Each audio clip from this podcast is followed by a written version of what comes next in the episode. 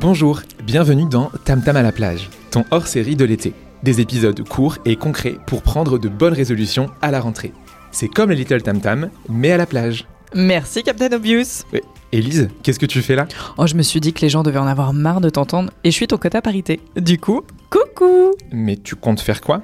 Eh ben, je te pique un épisode sur deux jusqu'à la rentrée. Et si t'es pas content, eh ben c'est pareil. Ok, donc en gros, sur les 8 prochains épisodes, il y en aura un sur deux de vraiment bien. Je vous laisse deviner lequel.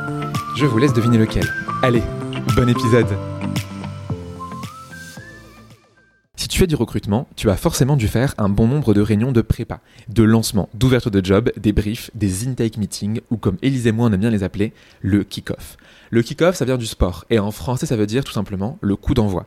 Dans Harry Potter, c'est quand Madame Bibine siffle et que le match de Quidditch commence. J'aimerais jamais pensé utiliser le mot Quidditch dans un podcast. Bref, en recrutement, c'est le moment cardinal. Une bonne grosse partie du succès d'un recrutement vient du succès du kick-off. Pas de kick-off efficace, pas d'alignement sur le profil ni sur le process. Pas d'accord sur le profil ni sur le process, pas de candidat. Et pas de candidat, pas de candidat. Il y a quatre manières de planter son kick-off. Manière numéro 1, ne pas en faire. Merci, Captain Obvious. Manière numéro 2, l'expédier, car tu comprends, on n'a pas le temps. Manière numéro 3, laisser les hiring managers conduire la réunion et dire oui à tout. Manière numéro 4, ne pas faire le tour de tous les éléments importants. Bon, j'ai quelques minutes pour vous aider à ne pas commettre ces erreurs.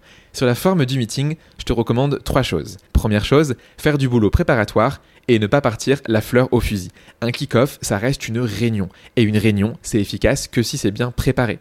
Pour le kick-off, le mieux, c'est de demander aux hiring managers de pré-remplir un document que tu auras envoyé en amont. Comme ça, l'échange, eh bien, est un échange. Et c'est pas juste toi qui poses des questions et eux qui répondent. Deuxième chose, sur la forme de ce meeting, je te conseille de le faire durer entre une heure, si tout le monde a préparé en amont, et une heure et demie si les gens n'ont pas fait leur boulot. Et enfin, troisième chose, on doit idéalement avoir dans ce meeting euh, quatre personnes. Première, personne, le ou la hiring manager. Deuxième personne, un ou une contributrice individuelle, quelqu'un qui fera partie de l'équipe, qui sera du coup le père de la future recrue. Troisième personne, toi en tant que recruteur, recruteuse ou RH. Et enfin quatre, un sourceur ou une sourceuse si tu as la chance d'en avoir. Comme ça, on est sur un 2 contre 2 comme au badminton. Mais par contre, tu restes au volant et c'est à toi d'animer le kick-off. Sinon, tu te prends le filet et tu risques même de te faire casser ta raquette. Sur le fond maintenant, c'est une autre paire de manches. Ok, promis, c'est ma dernière utilisation du champ lexical du badminton. Tu dois avoir la réponse à 5 questions et attention, tu vas te croire un cours d'anglais de collège. Question numéro 1, le why. Pourquoi ce recrutement? Les problèmes business, recrutement et business auquel ce recrutement répond. Est-ce que c'est pour plus de seniorité, pour plus de croissance? À quel trou dans la raquette ce profil va répondre? Et surtout, à partir de quand, en termes de timeline, la non-arrivée de cette personne sera problématique? Question numéro 2, le what? C'est quoi le job à faire? Quelles seront les responsabilités Mission attendue et dans quelles équipes cette personne évoluera? Et quelles attentes on aura pour cette personne à 3 mois, 6 mois et 1 an? Numéro 3, le who? Le petit portrait robot du profil qu'on cherche à recruter.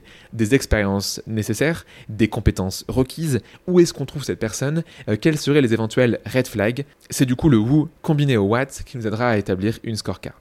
Numéro 4, le how, le process. Comment on va évaluer cette personne? Qui va évaluer? Combien d'étapes? Comment on s'assure de nurturer la personne? Là-dessus, je vous conseille l'excellent épisode de Tam Tam avec Ludivine. Et enfin, on a une cinquième question qui est le how much, le budget pour le job. Si on a de la chance d'avoir un magnifique calculateur de salaire en interne comme chez Shine, la question est vite répondue.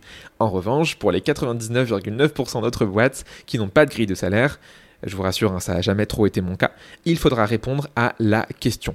Quelle fourchette Jusqu'où on peut monter Et surtout, à quoi ressemble le salaire marché pour ce profil? Là-dessus, on peut utiliser des outils comme la grille de salaire de, de, Product Crew, par exemple. Et si on veut vraiment de la précision, on passe chez Figures pour savoir exactement comment se comparer à d'autres boîtes et savoir si on paye bien ou pas. Avec tout ça, on devrait donc être capable d'être efficace euh, avec notre kick-off et de partir sur de bons rails. Et pour partir sur ces bons rails, tu trouveras en lien de l'épisode une partie du kick-off qu'on t'offre en cadeau d'été. Chanceuse et chanceux que vous êtes, vous pourrez donc partir en vacances tranquille et savoir qu'à votre retour, vous aurez un template de kick-off qui vous attend.